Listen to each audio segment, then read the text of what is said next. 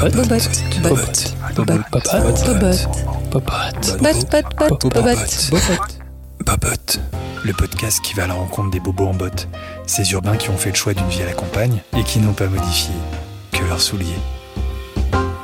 Je suis Vincent Louis Voincher, fondateur de Maison Céronne, et j'ai créé ce podcast pour aller à la rencontre de ceux qui, comme moi, ont fait le grand saut et quitté Paris. Dans cet épisode, je suis allé à la rencontre de Sarah Crosetti, Sarah a de nombreuses cordes à son arc et il est difficile de la présenter en quelques mots. À la fois autrice, conductrice de travaux, boulangère, créatrice d'un podcast, Sarah est venue s'installer à la campagne, en Normandie, il y a quelques mois, à l'occasion d'un changement de vie. Changement d'adresse, changement de métier, changement d'air. Mais elle n'en est pas moins restée fidèle à son état d'esprit et à sa philosophie de prendre son temps. Comme elle se plaît à le rappeler notamment sur son site French Bon ici, on prend le temps de voyager, d'explorer, de manger et de rencontrer. Alors prenons le temps d'un petit voyage avec elle, un voyage au cours duquel elle va nous raconter ce changement de vie, ses motivations, mais également les conseils qu'elle peut donner à tous ceux qui, comme elle, rêvent de faire cette bascule, clin d'œil au nom de son podcast, et tout ça sans se presser. Bot, bot, bot, bobot. Popote.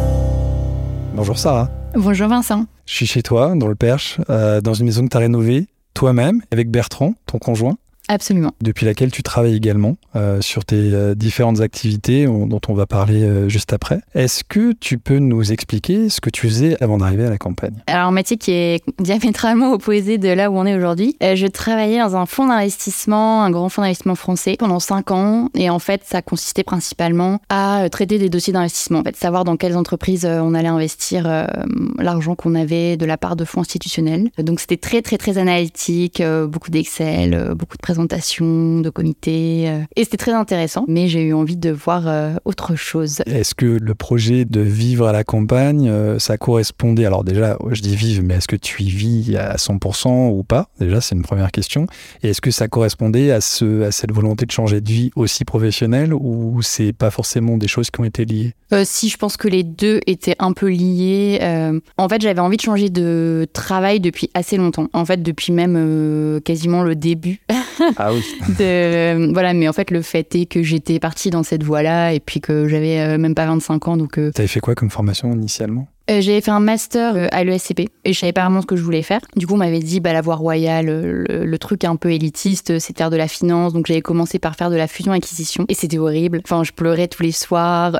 je me rappelle que j'appelais ma mère et je disais mais mais je sais pas ce que je fais. Et, et- à cette époque, ça m'avait pas encore mis la puce à l'oreille. Euh, Je, sais pas pourquoi, je m'étais entêtée dans cette voie et je m'étais dit, bon, bah non, mais je vais continuer quand même dans la finance. Et donc, j'avais trouvé euh, un job euh, dans ce fonds d'investissement après la fin de mes études. Et euh, les gens étaient très sympas. Enfin, le, le job en lui-même était vraiment très intéressant. Et je pense qu'il y aurait beaucoup de gens euh, qui auraient tué pour être à ma place, hein, pour le coup. Mais euh, en fait, déjà, au bout au bout d'un an, je me disais, mais euh, ça correspond pas du tout à ce que moi je suis. Et moi, j'avais besoin de beaucoup de créativité.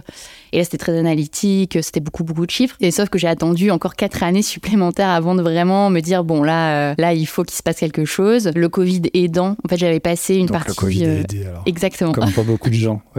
J'avais passé une partie du Covid euh, confinée à côté de Valence et euh, je suis restée quasiment trois ou quatre mois. Ça a conforté l'idée que j'étais beaucoup mieux loin de ce microcosme euh, bah, et finance et parisien. Parce que jusque-là, c'était vraiment un espèce de fantasme où je me disais j'aimerais bien bouger, j'aimerais bien changer de métier, j'aimerais bien changer de région mais euh, j'avais jamais vraiment testé le projet. Donc là, ça a permis un peu de créditer ce truc-là en disant bah effectivement, je pense que ton intuition était la bonne. Et donc en rentrant, je me suis dit bon, il faut que je parte. Enfin, je savais pas vraiment ce que je voulais faire d'autre, mais euh, du coup, j'ai négocié une rupture conventionnelle et un peu euh, conjointement, on a acheté cette maison euh, dans le Perche où on pensait que on allait mettre un coup de peinture et puis au bout de trois mois, on allait y habiter. Et en fait, au final, on a quasiment mis deux ans de travaux quoi. Donc Ouais. heureusement que j'avais un peu de temps devant moi. Donc tu as fait beaucoup de travaux toi-même alors. on a fait quasiment tout nous-mêmes, sauf, euh, bon, on n'est pas non plus des, des psychopathes, donc on n'a pas non plus fait l'électricité, enfin les trucs vraiment, euh, la charpente et tout ça, on n'a pas fait. Mais je pense qu'on on n'avait aucune idée, euh, enfin nous pour le coup, on était parisiens à la base, on avait acheté, un- on venait d'acheter un appartement dans lequel on n'avait absolument rien fait, enfin même juste faire faire une cuisine par quelqu'un, on avait l'impression que c'était le bout du monde, enfin été un stress,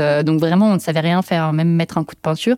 Et on s'est dit, bah ici, quand on a visité, c'était une vieille longère normande. On s'est dit, bon, on va un peu la rafraîchir, on mettra un petit coup de peinture. On avait un petit budget travaux, mais euh, je pense qu'on vraiment on était complètement à côté de la plaque. Plus on a creusé et plus on a avancé dans les travaux et plus on s'est dit, mais en fait, ça va jamais, ça va jamais le faire, quoi. Si on le fait pas nous-mêmes, soit on, on, restreint nos ambitions et on se dit, bah, vu le budget qu'on a et ce qu'on a envie de faire faire, bah, on va juste rien faire, ou alors on va faire deux pièces et demie soit euh, on se dit bah on continue dans notre truc et du coup il y a beaucoup de choses qu'on va faire nous-mêmes pour essayer de rogner sur les sur les finances et c'est ce qu'on a fait. Et d'ailleurs tu l'as pas loin de partager sur les réseaux sociaux.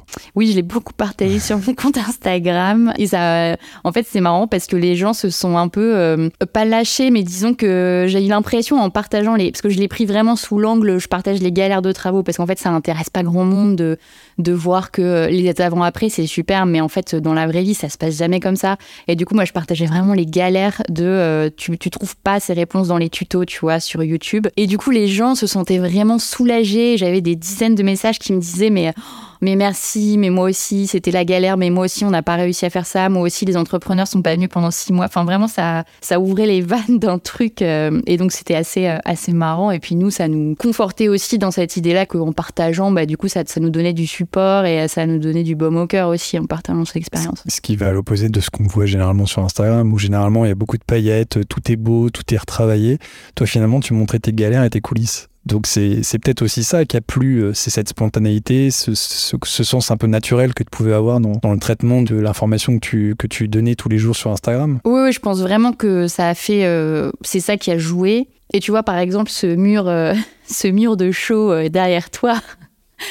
Parce que là, on, on, précise, on enregistre dans ton salon. Exactement. C'est ça, c'est un salon. Et en fait, pour s'adapter à la taille des micros, on s'est mis par terre, assis sur un tapis devant la table basse pour être à la bonne hauteur. voilà. Mais, ce qu'il faut. Ben voilà, mais au moins on est bien. Et, donc ce mur, il y a un véritable bêtisier sur mon, sur mon compte Instagram parce qu'en en fait, euh, on s'est dit tiens, on va faire un mur à la chaux parce que ça fait respirer les murs et bref, quand souvent quand tu habites ici, tu as des problèmes d'humidité parce que la région est très humide. Sauf qu'en fait, pour faire un mur à la chaux, il faut balancer le truc, il faut un, certain geste, etc. Euh, et, je pense qu'on a mis la moitié de la chaux par terre et la moitié sur le mur. ce truc-là, pareil, quand je l'ai partagé, les gens m'ont dit mais, euh, mais merci parce que nous aussi on est en train de faire ça, c'est une vraie galère. Enfin, il y a plein de trucs collés des plaintes sur un mur pas droit. Enfin, c'est tout un ensemble de choses au quotidien que tu vis. Euh, et, tu te dis, mais c'est sûr que quelqu'un a déjà eu ce problème avant moi. Et, et du coup, ça fait du bien de partager le, la version euh, immergée euh, de l'iceberg.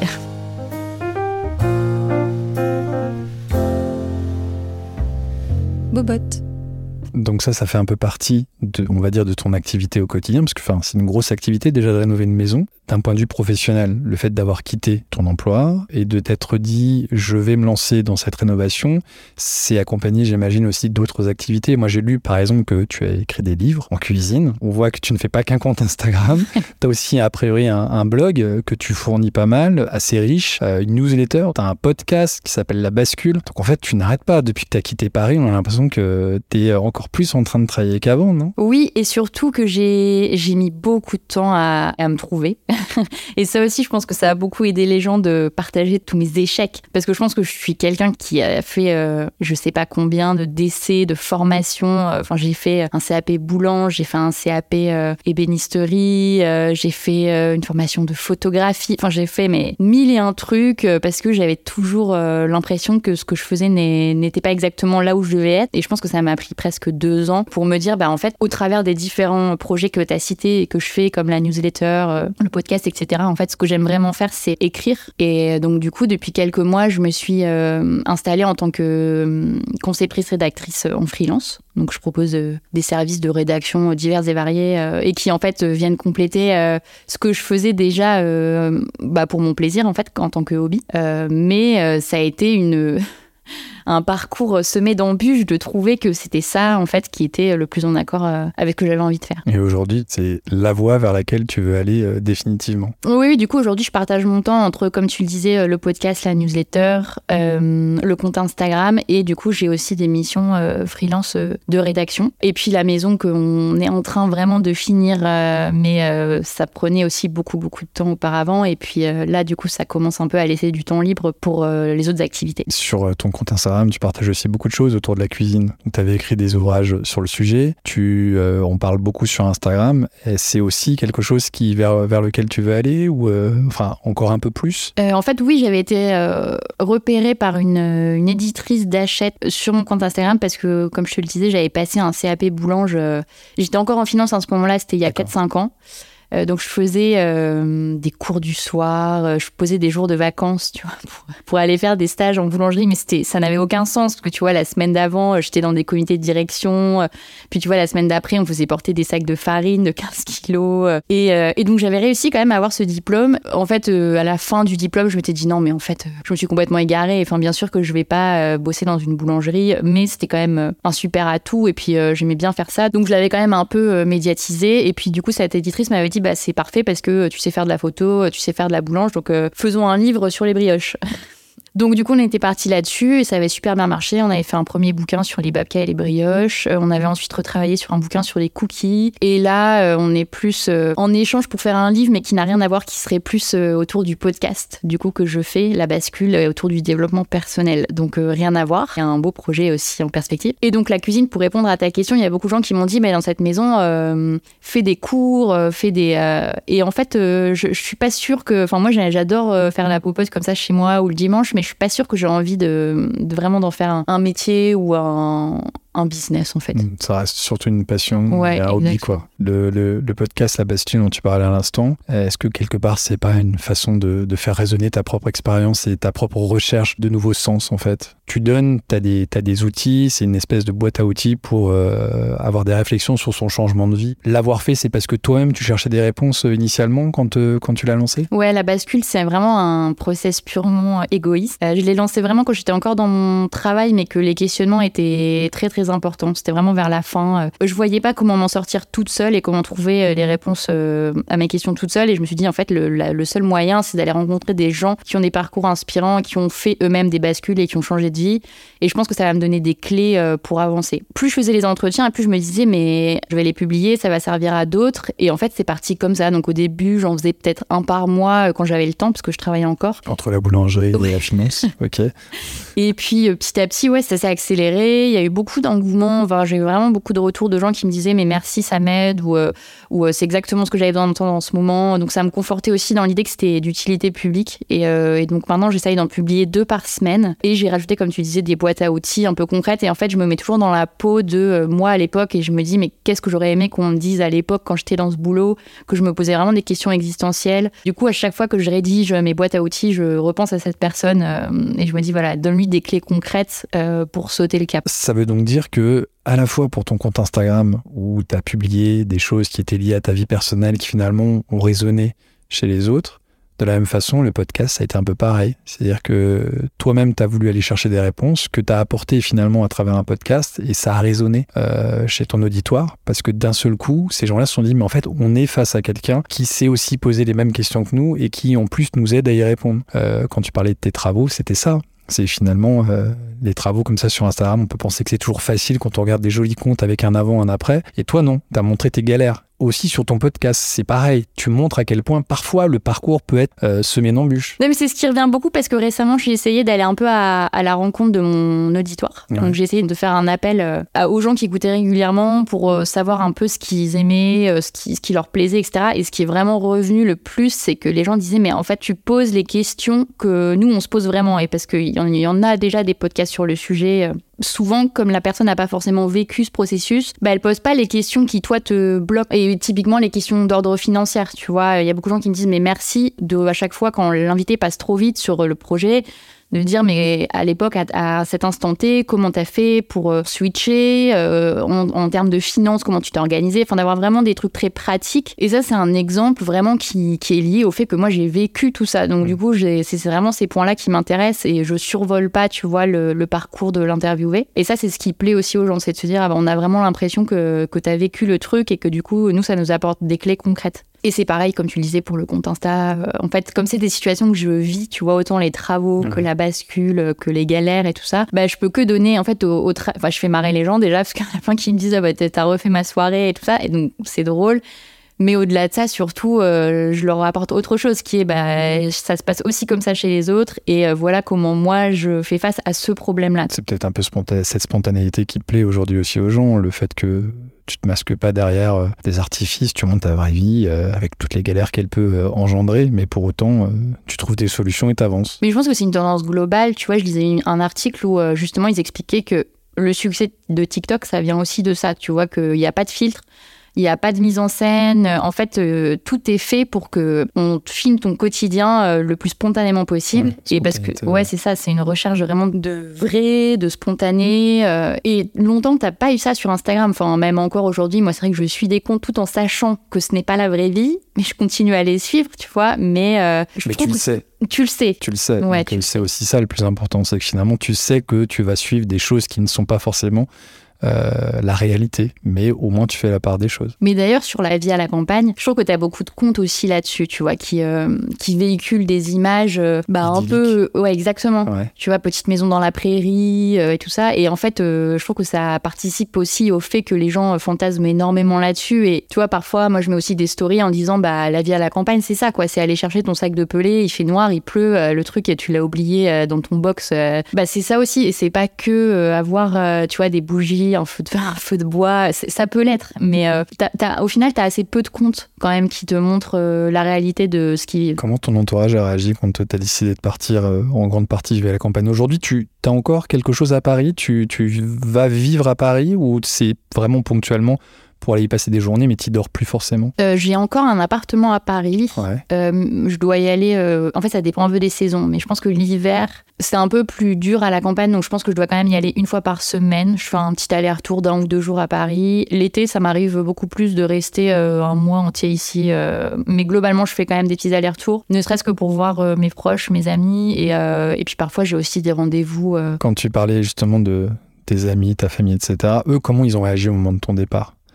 Parce que c'est un choix quand même d'aller vivre à la campagne. Aujourd'hui, post-Covid, on s'en émeut un peu moins, mais il y a un moment donné, quand euh, les gens se sont radicalement dit je vais quitter Paris ou je vais quitter en grande partie pareil pour vivre à la campagne. On a quand même autour de nous des gens qui nous disaient Vous êtes des cinglés, dans, trois mois, vous serez revenus. Comment ils ont réagi de ton côté? Bah Ça, c'est ce qu'on disait euh, il y a deux, trois ans quand je disais ah, mais j'ai vraiment envie de quitter Paris. On, tenait beaucoup ce discours en disant Mais euh, en fait, tu dis ça parce que tu pars en vacances deux semaines par an et tu trouves ça trop cool, mais euh, en fait, déjà, reviens hors saison, passe-y un mois et tout ça. Et en fait, quand on a acheté ici, on n'a jamais dit concrètement Maintenant, on va vivre que ici. En fait, le truc s'est fait un peu naturellement. On a dit que c'était une maison dans laquelle on viendrait le plus souvent possible mais quand même on serait un peu à Paris. Donc en fait, les gens n'ont pas hyper mal réagi parce que je pense que la frontière était pas très nette. Aujourd'hui, ils voient bien qu'on est beaucoup plus ici qu'à Paris. Et en fait, ce qui est marrant, c'est que je les vois pas moins pour autant. Enfin, je me suis fait la réflexion que quand j'habitais à Paris, c'est pas pour autant que je voyais plus mes amis parce qu'en fait, il pouvait se passer un mois sans qu'on se voit. Euh, bah, parce que chacun est pris dans son quotidien, dans ses trucs et tout ça. Et en fait, du coup, ça fait pas beaucoup de différence euh, in fine. Ça a été un choix de couple de, de, de venir vivre ici avec Bertrand? Ou il y en a un des deux qui avait plus envie que l'autre? Et l'autre a un peu suivi Je pense que tous les deux, on n'en pouvait plus de Paris.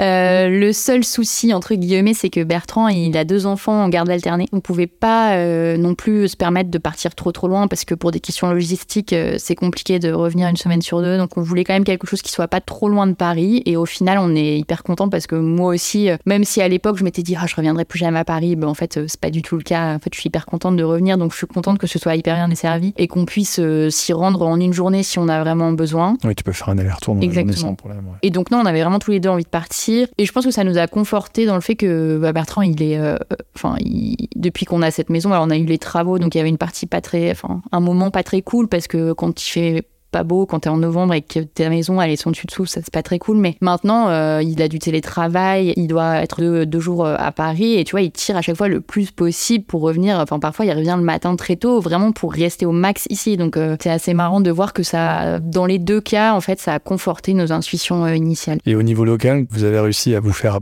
des amis, à vous créer une vie sociale ou cette vie, elle est quand même encore très parisienne et quand vous êtes ici, c'est plus un peu votre refuge à tous les deux ou éventuellement avec des, des, des, pièces rapportées, des amis que vous faites venir à la campagne.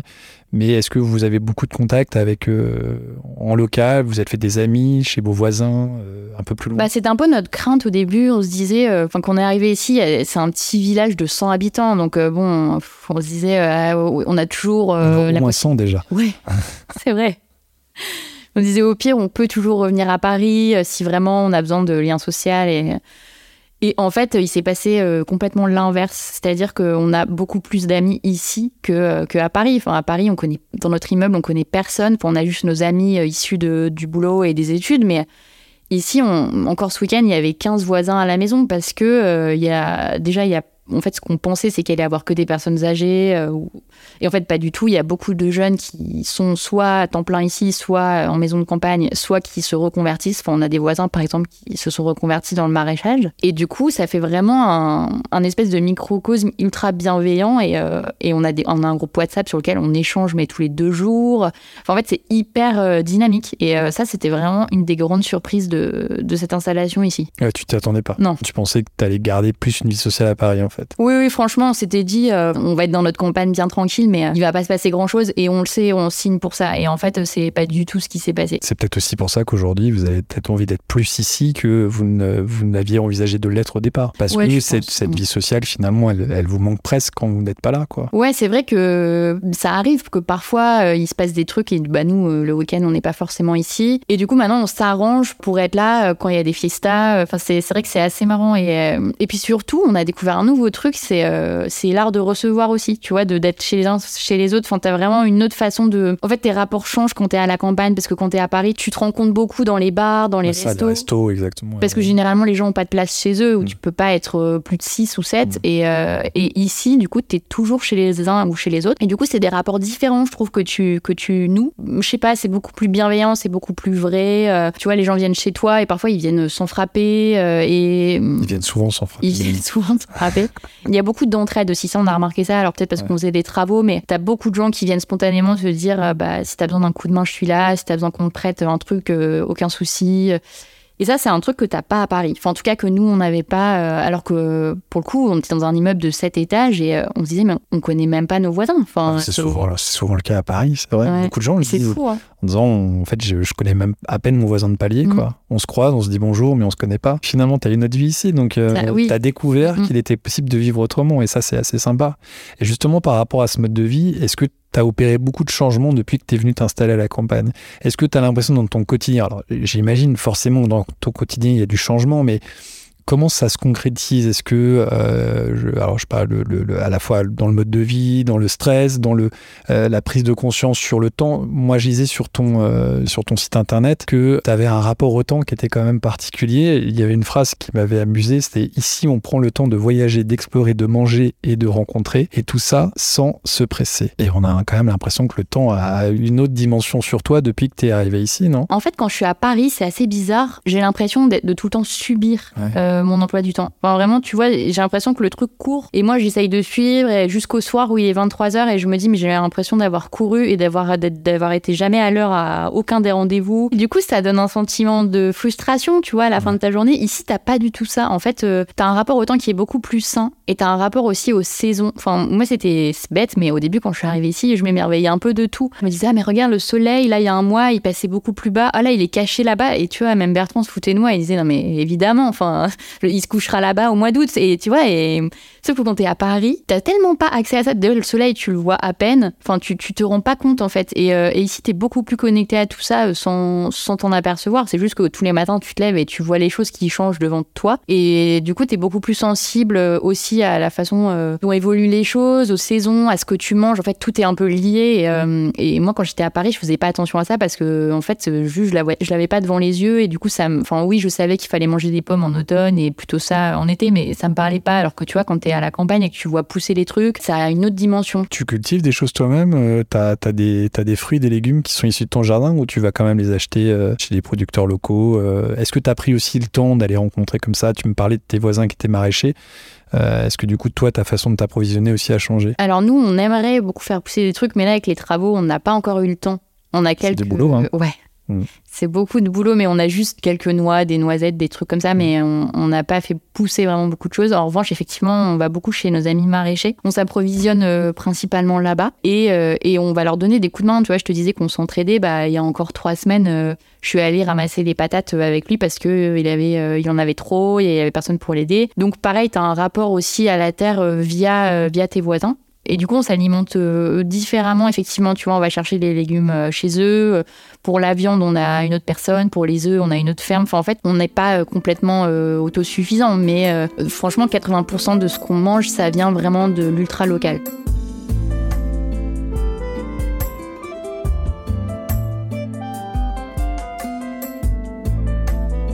Au niveau du stress, est-ce que, parce que tu, tu me parlais d'observation, tu regardais le soleil, les étoiles, j'imagine aussi, parce qu'à Paris, on les voit pas, alors qu'ici, on les voit quand même particulièrement bien. Euh, le, rapport au temps et le rapport au stress, est-ce qu'il a vraiment changé aussi? Toi, c'est aussi peut-être en partie parce que tu as aussi changé d'activité professionnelle. Euh, j'imagine que ta journée, elle n'est pas composée de la même façon euh, aujourd'hui, sachant que tu as une activité indépendante de tu étais salarié dans une entreprise. Mais pour autant, est-ce que le, ce, ce, rapport au stress a vraiment changé Est-ce que, parce qu'on peut être stressé pour des tas de choses, pour évidemment par une vie professionnelle chargée, mais on peut être tout simplement angoissé euh, tous les jours. Est-ce que tout ça, c'est des choses qui disparaissent avec une arrivée à la campagne ou, ou, finalement les angoisses se transforment en autre chose et toi, tes travaux sont devenus une source d'angoisse ou euh, euh, Est-ce qu'aujourd'hui, tu te sens sereine en étant ici? Bon, bah en fait, déjà, moi, je suis, je suis quelqu'un d'angoissé de, de nature. Ah bon?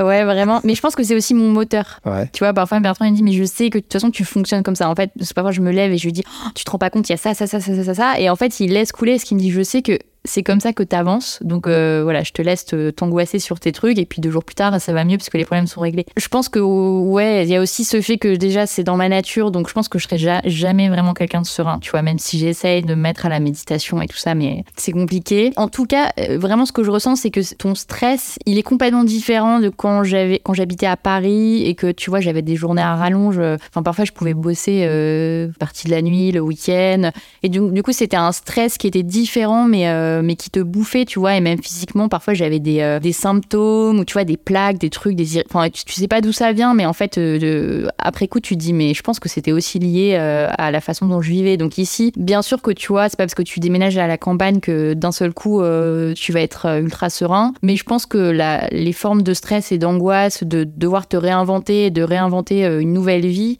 c'est quand même beaucoup plus sain, tu vois, que d'avoir un stress qui est lié à ton boulot et parce que t'as pas rendu ta présentation euh, à telle heure. Et même dans la façon de t'habiller, t'as l'impression qu'il y a eu un changement ou euh, le fait de partir aussi loin de, de et s'éloigner de ces espèces de carcans parisiens qui font qu'à un moment donné, socialement, on est obligé de se vêtir d'une certaine façon pour appartenir à une certaine catégorie euh, sociale. Est-ce que tout ça, c'est des choses qui s'atténuent en fait en, en, en, quittant une ville euh, pour arriver dans, dans, dans, dans, les campagnes, tout simplement? Je pense que tu te rends compte aussi qu'il y a plein de choses que tu penses primordiales et qui en fait le sont pas du tout. Là, quand on était pris dans le tourbillon des travaux euh, et de, de, tout ce qu'il fallait faire, euh, bah tu vois, ça nous arrivait tout d'avoir les mêmes vêtements d'une semaine. Enfin, on les lavait, tu vois, mais d'une semaine à l'autre, Ouais, tu vois, tu. tu tournes avec, euh, je sais pas, 4-5 t-shirts, puis tu les laves, puis tu les remets. Et en fait, tu te rends compte que tu n'as pas besoin d'en avoir euh, 150, en fait. Et, euh, et du coup, c'est un peu ça. Ici, on a une garde-robe ultra euh, simple, mais parce que déjà, il faut qu'elle soit adaptée à ta vie à la campagne. Tu, tu sors une fois sur deux, il faut que quand même tu aies des bottes ou des chaussures un peu qui tiennent la route. Donc, tu as des belles bottes alors J'ai des belles bottes. Des bottes de beaux Donc, je peux passer dans vos bottes. C'est bon.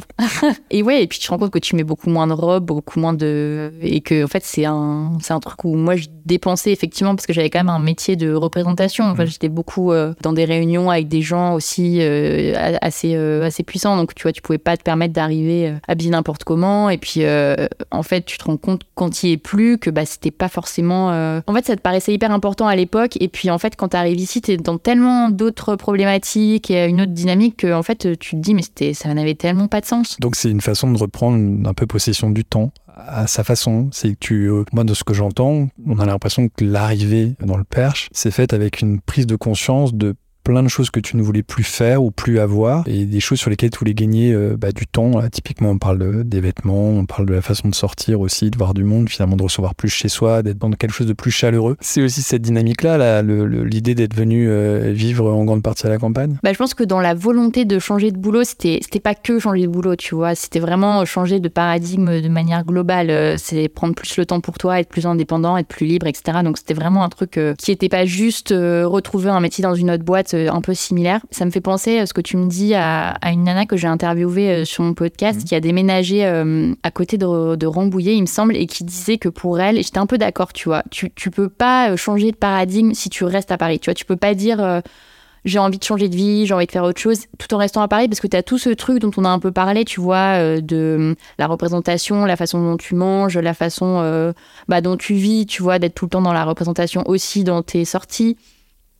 Et ça, euh, je pense que tu... moi, j'aurais pas réussi à le faire si j'étais restée à Paris et que j'avais juste, j'étais juste partie de mon boulot tout en restant dans mon appart parisien Ou alors ça aurait été beaucoup plus compliqué parce qu'aussi les gens autour de toi continuent à évoluer dans une dynamique qui est plus la tienne et donc euh, bah du coup toi tu restes un peu sur le carreau ou alors tu te marginalises complètement. Enfin c'est compliqué alors que quand tu changes aussi euh, en venant à la campagne, je trouve que c'est plus facile. En tout cas c'est plus doux et euh, tu vois tu disais recevoir des gens, manger différemment, avoir un autre rapport au temps. Ici c'est comme c'est la norme tu vois et que c'est comme ça que les gens font. Bah, c'est beaucoup plus simple pour toi de t'adapter. et je pense vraiment que les deux vont de pair. Tu vois, si tu as envie de changer de vie, ça va aussi parfois avec un changement de, de ville vers la campagne. Cette prise de conscience, elle s'est vraiment faite au moment du Covid ou c'est un truc que tu avais quand même un peu mûri avant et qui a été euh, juste une révélation au moment où tu as quitté euh, temporairement Paris pour, euh, pour un confinement? Non, je pense que c'était. Il y avait quand même des racines qui étaient nées avant. Mais encore une fois, tu vois, je savais pas si c'était juste moi qui fantasmais sur des trucs Instagram ou. tu vois, ou, parce que je sais que par exemple, je me rappelle de ça, je souffrais énormément de pas voir le ciel ou de, ou de passer des journées enfermées. Tu sais, tu rentres, le soleil n'est pas encore levé et tu, tu sors du boulot et le soleil est déjà levé. et moi, vraiment, je, c'était une souffrance, tu vois. Et, mes collègues, pour le coup, pas trop. Donc en fait, je me disais, il y a quand même un truc. Euh, moi, je le vis beaucoup plus mal qu'eux, euh, le fait de ne pas avoir de rapport à la nature, d'avoir un rapport différent au temps. Donc, je pense qu'il y avait quand même une base, mais après, euh, tant que tu l'as pas fait, c'est vrai que tu peux pas. Enfin, je me disais quand même, c'est vrai que j'ai jamais passé plus de deux semaines consécutives dans un endroit comme ça, euh, loin de la ville, loin de l'agitation. Donc, euh, je pense que c'était compliqué de, de, se projeter, tu vois. Et en ça, le Covid, ça a beaucoup aidé parce que ça a accéléré tout le truc. Et je pense que sans le Covid, je l'aurais fait, mais peut-être que j'aurais mis plus de temps. Parce que tu avais déjà à peu près commencé à réfléchir à aider de changer de vie professionnelle en essayant un peu la boulangerie, par exemple. Donc, c'est qu'il y avait quand même une démarche au départ de, de, changement. Le changement, il a été global après, en fait. Il a été à la fois sur le lieu de vie, sur le métier. Comment t'organises aujourd'hui une journée type quand, euh, quand tu travailles depuis la campagne? Comment tu t'organises? Ça, c'est un peu mes sujets du moment, c'est d'essayer de retrouver un cadre euh, quand tu es indépendant, quand tu es tout seul. Parce qu'en plus, moi, j'ai un peu un cerveau en arborescence, donc en fait, je peux partir vraiment euh, dans tous les sens, tu vois, et je peux lire un truc qui me fait lire un autre truc, qui me fait penser à un truc, et, en fait, du coup, il se passe 4 heures et je me dis, je sais même plus ce que c'était la tâche initiale que je devais faire. Donc en fait, là, je suis en train d'effectuer un gros travail, de me dire, ok, maintenant, il faut que tu te mettes une routine. Je sais que c'est un truc un peu galvaudé, parce que tu vois, tu as plein d'articles autour de ça, mais je pense que c'est important quand même d'avoir euh, tes bases et de te dire, ok, euh, tous les matins, il faut que je commence par ça, il faut que au moins que je passe une heure pour travailler là-dessus. Donc c'est ce que j'essaye de faire, tu vois, de de, remettre mes priorités. Euh, et structurer ta journée aussi. Parce que euh, sinon, tu as, l'impression que en gros, tu es arrivé à la fin de la journée, tu pas fait euh, ce que tu avais envie de, faire au départ, non? Et, tu, et puis surtout, parfois, tu calibres mal. Tu dis, ah, aujourd'hui, je vais faire ça, ça, ça, ça, ça. Sauf qu'en fait, déjà, le premier ça, il va te prendre 4 heures. Et du coup, et puis donc ça aussi, c'est difficile de dire, euh, de calibrer ton temps et de dire ça, ça va rentrer dans cette journée, ça, ça va prendre plus de temps, donc je vais le mettre sur deux jours. Ça, c'est un peu le travail du moment et je trouve que moi, j'ai jamais été euh, freelance avant, enfin, j'ai jamais été vraiment seule. Et du coup, c'est quand même un nouvel apprentissage. Tu vois, tu te dis en même temps, tu es libre, mais en même temps, euh, si les choses se font pas, personne va les faire à ta place. Donc cette sensation en fait de, trop grand, de, vide. Mm qui fait qu'il faut que tu occupes d'une certaine façon l'espace et tu ne sais pas en fait comment le faire. Comment tu as trouvé les codes pour faire ça? En rencontrant les gens à travers ton podcast peut-être euh? Ouais, déjà les rencontres, je trouve que ça... En fait, je le fais dans le podcast, mais je me suis rendu compte que c'était tellement utile que je le fais aussi un peu pour tout. Euh, échanger avec des gens sur n'importe quel domaine, donc tu vois, qui soient, euh, qui fassent le même métier que toi ou je sais pas, qu'ils aient des projets en commun et tout ça. En fait, dès que tu appelles les gens pour leur parler en face à face, déjà ça t'aide parce que ça t'apporte des outils, ça t'apporte, ça t'ouvre un peu tes chakras en fait. Donc ça, je le fais euh, quasiment tout le temps. Euh, et, c'est aussi des conseils que je donne dans le podcast. Souvent, quand je dis, mais si vous avez envie de changer de vie, mais contactez les gens euh, qui vous donnent envie, en fait, qui ont, qui ont euh, une vie qui vous fait rêver. Et, je pense que ça fait vraiment avancer. Donc, ça, j'essaye de le faire. Et après, je lis beaucoup. En fait, je lis beaucoup, beaucoup de trucs. Enfin, je beaucoup d'articles, de livres, de trucs. c'est pas forcément du développement personnel, mais tu vois, c'est des espèces de méthodes et tout ça. Et donc, j'essaye un peu de piquer à droite et à gauche des, des des, bonnes pratiques, ouais. Ça a été quoi ton plus grand défi à relever quand tu es arrivé euh, en Normandie? En dehors de la maison, manifestement, qui était un grand défi déjà, si j'ai bien compris. Euh, à titre perso, est-ce qu'il y a eu à un moment donné des vraies questions qui se sont posées Bon, là, tu parles de, de, la façon de gérer ton emploi du temps euh, qui était un peu nouveau pour toi, parce que tu n'avais pas ce cadre que tu avais avant. mais pour autant, est-ce que la transition Paris-Le Perche ça, ça a nécessité à un moment donné un effort, une prise de conscience, euh, un, défi à relever Mais Je pense qu'un des trucs au début qui a été assez difficile, c'était le fait que euh, tu, tu renonces un peu au tout tout de suite. Tu vois, à Paris, euh, t'anticipes rien parce qu'en fait, euh, quand tu sors, t'as pas préparé à manger, tu t'en fous parce que de toute façon, tout est ouvert et les trucs sont ouverts toute la nuit. Tu, tu, peux aller au resto, t'as pas fait tes courses le dimanche, c'est pas grave. Tu peux. En fait, t'as besoin de rien anticiper parce que tout est tout le temps ouvert et t'as tout à dispo, tu vois, même la culture. En fait, euh, c'est un, tu sors de chez toi et t'as une espèce de palette de trucs où tu peux consommer tout ce que tu veux quand tu veux. Et ici, en fait, moi, j'ai eu beaucoup de mal à, me mettre un peu aux heures locales, tu vois, euh, où tu peux pas aller faire tes courses le midi parce que c'est fermé entre midi et deux, parce qu'il y a les trois quarts des magasins qui ferment à 18h30. Euh, si t'as pas prévu de faire tes courses un jour, bah du coup, tu manges pas parce que bah il y a, y a, pas de Deliveroo. Et en fait, ça au début, c'était dur, tu vois, d'anticiper vraiment tout, de dire bah faut que je prévois de faire des courses, faut que je prévois euh, ce qu'on va manger euh, dans trois jours, faut que je prévois euh, même des trucs administratifs. en fait, tout, tu vois, tout n'est pas sur demande comme à Paris. Donc ça, c'était un peu dur, tu vois, de se mettre au diapason. et puis tes horaires sont pas les mêmes, tu vois. Toi, parfois, tu, tu commences ta journée super tard et tu la finis aussi super tard, comme les Parisiens. Et tu te rends compte qu'ici, bah, les artisans, ils peuvent arriver chez toi à 6h30 et tu vois, et ils finissent leur journée à 15h30. T'as l'impression d'être sur un autre créneau horaire avec des autres besoins. Et en fait, après, la transition, elle se fait. Hein, et aujourd'hui, on est euh, complètement en phase avec ça. Mais au début, c'était assez difficile euh, de s'adapter. C'est intéressant parce que souvent, les gens qui fantasment l'idée de quitter Paris pour aller vivre comme ça à la campagne ne se rendent pas compte de ça on projette Paris à l'extérieur en disant qu'on va retrouver exactement les mêmes services et la même qualité de vie, euh, surtout sur les services qu'on peut, euh, qu'on peut obtenir à Paris. Et on ne se rend pas compte qu'effectivement, c'est un autre, un rythme et une, autre façon de, de, fonctionner au quotidien. Les restaurants ne sont pas ouverts tout le temps, ils ferment beaucoup plus tôt comme tu dis, il n'y a pas de Deliveroo. Ça, c'est vraiment le plus compliqué parfois de dire ce que tu vas demander ce que tu vas manger le soir. Mais donc ça, ça a été effectivement un, défi et, euh, et, je comprends parce que pour le coup, euh, c'est souvent ce qui revient. Qu'est-ce que tu pourrais donner comme conseil euh, Pour une fois, c'est toi qui vas être du côté de je donne un conseil dans un podcast, tu vois, tu as de la chance. Qu'est-ce que tu pourrais donner comme conseil à ceux qui aimeraient quitter justement, alors c'est pas forcément Paris, c'est une ville en général, pour aller s'installer euh, un petit peu plus à la campagne, un peu plus s'enraciner euh, dans les terres. D'aller au moins passer une semaine, pas que l'été, on a envie d'habiter, d'y aller peut-être une semaine aussi en, automne, euh, en hiver, enfin, de tester un peu, un peu la vie euh, selon différentes saisons et puis d'essayer aussi d'avoir un temps long ou de se dire bah je viens là mais euh, j'essaye de, de, faire comme si j'y habitais quoi. Je je vais pas commencer à me faire des restos, des trucs, essayer vraiment de se mettre en condition, de faire une espèce de vie ma vie. Souvent c'est ce qu'on conseille aussi quand on veut changer de boulot, mais je pense que ça s'applique hyper bien quand tu veux changer comme ça de vie pour venir euh, à la campagne, c'est de tester parce que je pense qu'il y a plein de trucs que tu peux pas anticiper à distance, enfin que tu projettes sur la campagne et en fait euh, quand tu viens et que tu passes peut-être une semaine, dix jours, tu te dis ah bah ouais ça je savais pas. Euh, toi, je savais pas que si j'allumais pas le poêle, il faisait 12 degrés le matin quand je me lève. Enfin, tu vois, c'est tous ces trucs-là. Je pense que quand tu t'y passes un petit peu de temps, ça peut peut-être un peu te donner vraiment une, image un peu plus globale que ce que tu peux imaginer quand tu as passé euh, une semaine de vacances ou quand tu es allé chez des amis qui ont une maison de campagne. Tu vois, ça n'a rien à voir. Je pense que vraiment euh, gérer une maison qui est à la campagne et y vivre au quotidien, ça n'a rien à voir. Donc, essayer de, au maximum de, tu vois, de multiplier les expériences. Donc, ton conseil, c'est presque de louer une maison en un an avant de partir pour essayer de voir un petit peu comment on arrive à s'intégrer et à vivre localement quand on, veut faire le, choix de quitter à un moment donné une ville bah, Je pense, parce que tu vois, par exemple, on a des amis parisiens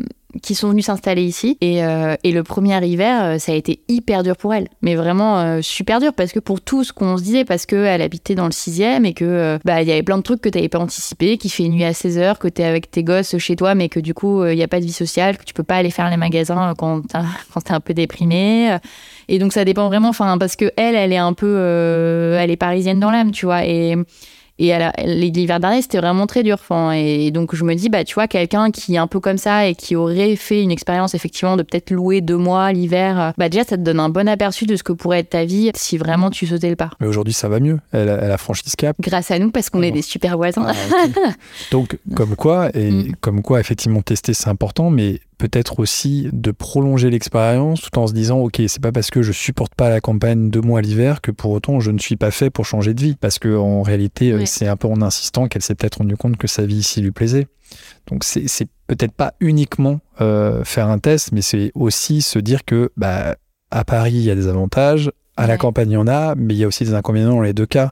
Et que euh, c'est un rapport de. Enfin, c'est les chiffres, ça va être plus ton domaine.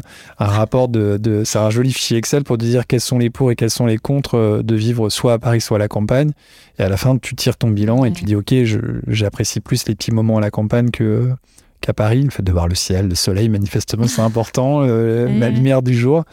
Donc, euh, donc ton conseil, c'est vraiment en fait d'essayer, quoi. C'est ça, d'essayer sans vraiment s'engager. Puis surtout, rien n'est irréversible. En fait, je me dis, tu vois, même là, s'il se trouve que deux ans plus tard, on s'était vraiment dit, ah, mais c'est l'enfer. Euh, oui, on a acheté une maison, mais tu vois, tu peux toujours la revendre. Enfin, je pense que tu vois, il vaut mieux l'avoir fait et, et, être vraiment au clair avec toi que, tu vois, rester pendant dix ans sur des trucs de, ah, j'aurais vraiment dû partir ou d'avoir des espèces de regrets euh, même si vraiment, euh, soit tu loues, et en vrai, euh, franchement, c'est hyper simple d'arrêter de, louer, soit tu as acheté une maison et puis tu finiras par la, par la revendre. Rien n'est vraiment gravé dans le marbre pour les 15, 15 prochaines années. Donc, au final, un, ce serait de tester, et puis après, euh, à un moment, il faut se lancer aussi, tu vois. Toi, tu as cette sensation aujourd'hui qu'il euh, y a eu un vrai mouvement euh, de gens qui ont quitté Paris ou les grandes villes pour aller un peu plus s'installer à la campagne? Ouais, complètement. Après, on est complètement opposé là-dessus avec Bertrand parce que lui, il pense qu'il va y avoir un retour en arrière. Il me dit, c'est pas possible, il y a plein de gens, je pense qu'il n'a, comme ce qu'on, ce qu'on disait, tu vois, mmh. qui n'avaient pas du tout anticipé plein de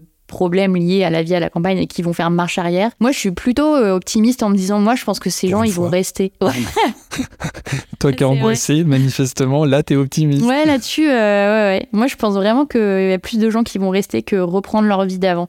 Mais c'est vrai que c'est indéniable. Enfin, même enfin, en tout cas, nous, on peut parler du Perche parce qu'on le connaît et je sais pas forcément comment ça se passe ailleurs, mais nous, il y a vraiment eu un engouement et euh, sur notre groupe de voisins, il y a beaucoup de Parisiens et il y a, y a, plus rien à acheter dans le coin parce que tout a été acheté euh, pendant le Covid ou juste après. Pour faire mentir Bertrand, contrairement à ce qu'il peut dire, aujourd'hui, le marché immobilier montre bien que, a priori, les gens n'ont pas du tout envie de repartir. Ouais, mais lui, il pense que d'ici 2-3 ans, ça va. Ah, ok, c'est 2-3 ans. Ouais, ouais.